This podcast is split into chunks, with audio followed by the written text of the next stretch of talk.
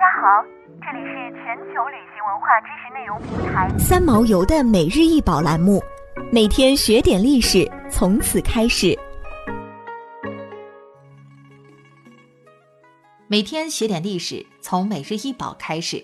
今天给大家介绍的是新石器时代直口磨光红陶罐。该陶罐高十三厘米，口径七点三厘米，底径为六厘米。一九六一年，江西省修水县山背遗址出土。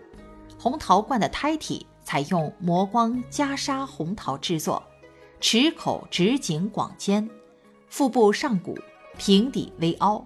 虽然造型简朴，但属于新石器时代晚期江西山背文化陶器中的精品之作，现收藏于江西省博物馆。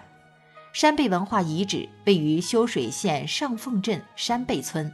包括跑马岭、杨家坪等四十八处遗址，其测定时代约为公元前两千三百三十五年，代表了东南地区新石器时代晚期阶段的较早遗存，被命名为山背文化。陶器是人类进入新石器时代的标志之一。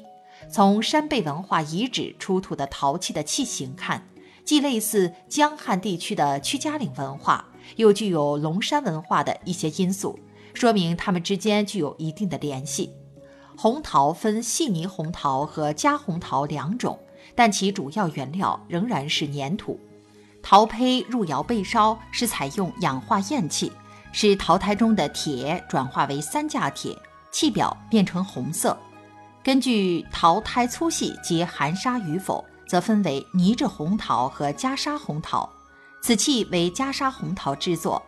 器物整体呈褐红色。一般来说，经过多次淘洗或沉淀的细泥陶，因质地细腻，可塑性较强，一般用来制作杯类等胎壁较薄的器物。加砂陶中分细砂和粗砂，以细砂为主，常见的有鼎、龟、罐等吹器；粗砂仅见于缸类器物。想要鉴赏国宝高清大图，欢迎下载三毛游 App，更多宝贝等着您。